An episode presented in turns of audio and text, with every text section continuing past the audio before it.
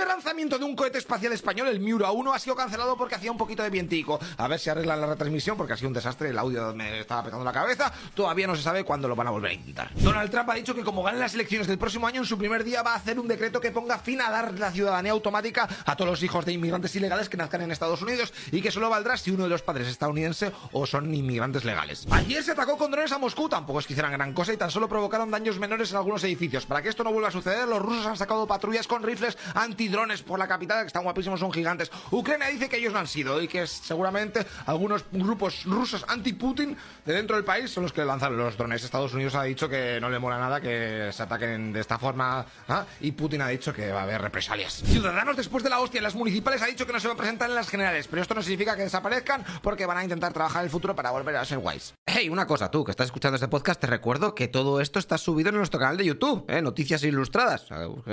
Y lo verás con vídeo, eh, que va a molar más. Aunque si tienes que trabajar y lo quieres en podcast, pues en audio, pues así está bien. Pero bueno, así vienes y me ayudas un poquito. O en, metes una mano con Patreon, ¿eh? que todo esto es un pateo de la leche.